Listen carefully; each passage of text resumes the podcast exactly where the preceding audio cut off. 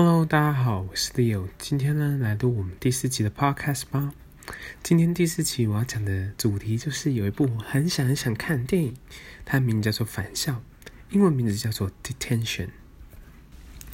这是一部由台湾游戏改编制作的电影，不知道大家有没有玩过这个游戏呢？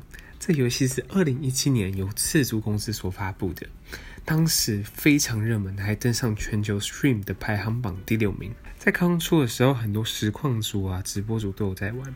是一个剧情为主、恐怖元素为辅的游戏。而这游戏吸引的地方，就是它剧情的背景设定是环绕在民国五十一年白色恐怖时代为背景的。而这款游戏呢，就在九月二十号登上大荧幕，成为一部电影喽。如果你没有玩过这个游戏，或是没有听过这个游戏，看电影的时候看到这个剧情啊，你可能会雾煞煞，看不懂。那这期 Podcast 我们来跟大家说一下这个故事发生的时代背景跟这个故事大纲吧。我相信啊，你们高中历史课本都有学过的一段时期叫做白色恐怖时期。你们知道白色恐怖时期发生在什么时候吧？一九四九年，国民党国共内战失利，然后所以国民党必须撤退到台湾。然后那时候撤退到台湾的时候，就正式的开始了台湾的戒严时期。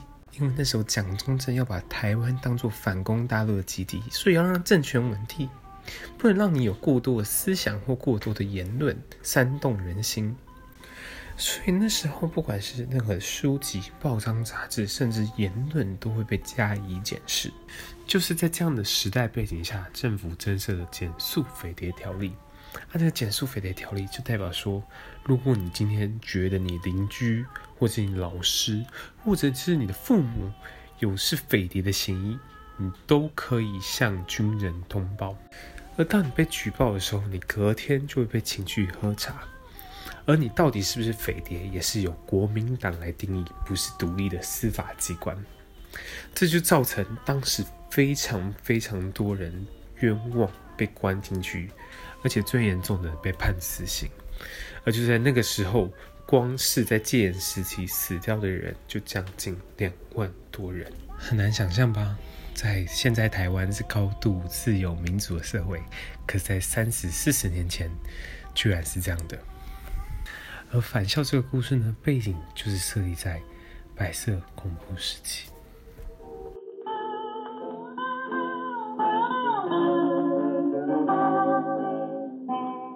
女主角方瑞欣呢，是一个高中生，她出生在于一个公务员家庭，很聪明，功课很好。在高中的后半段呢，爸爸酗酒、外遇，甚至赌博，家里关系变得很不好，很不好。妈妈为了惩罚他爸爸，甚至检举他爸爸，说他身为一个公务员去贪污。也就是因为这样的家庭关系呢，方芮欣变成了学校高关怀的学生，就被参加了辅导课。可是好巧不巧是，那个辅导课的老师长得特别帅。人特别特别的好，失去家庭依靠的方芮欣渐渐就迷恋上了辅导老师，而就因为长时间的相处，那个辅导老师也爱上了张芮欣，两个人是情投意合，也就是我们所说的师生恋。可是你可以去想象，在白色恐怖那个时代，师生恋这种关系当然是被禁止的。呃，尤其是那个男辅导老师有个特别的身份，他在学校组了个秘密读书会。而那个男老师就是会长，读什么样的书呢？就是读一些反政府思想的书，不管你是共产思想或者台独思想，这些书籍在当时都是被限制的。而这个读书会里面，除了男老师，还有两个很重要的人，一个就是隔壁班的女老师，另外一个呢，就是他们学校的小学弟。那这男辅导老师为了保护女主角方瑞欣不要遭受到任何的麻烦，他不准方瑞欣加入他的读书会，有时候还甚至疏远他。而当女生被误会的时候，很容易去想东想西，想说老师是不是不爱我了？老师是不是想抛弃我，跟那个女老师在一起？而就是这样的误会，造成了后面不可收拾的结果。方瑞欣去找读书会里面的小学弟，跟小学弟说：“哎，学弟学弟，你可不可以把那个书单给我？我想看看你们在读什么书。”那时候方瑞欣心里想说：“我爸爸被检举了，感觉没有什么大事啊。所以今天如果把读书会给拆散了，老师自然而然会回来我身边。而方芮欣就拿着书单，隔天去找学校里面教官报到。而在白色恐怖时期呢，那时候的教官就是国民党的军队里面派来的人。那时候权力有时候甚至会大于校长，所以把这个书单拿给教官，才是个很不得了的事情。隔天就有一辆军车开进了校园，把所有读书会里的人都抓走了。就因为他给出去的这张书单，他学弟被判了十二年的牢狱，而他所心爱的老师。被判了死刑，方瑞欣觉得自己感觉像亲手把所心爱的男老师给杀死，而且同侪之间的压力，方瑞欣实在受不了，最后决定跳楼自杀。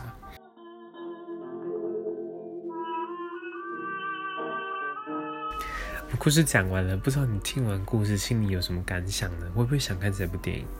其实我在玩完这款游戏的时候，我心中有很大的感慨。其实我们呢，我是真的生在一个把自由民主视为理所当然的年代。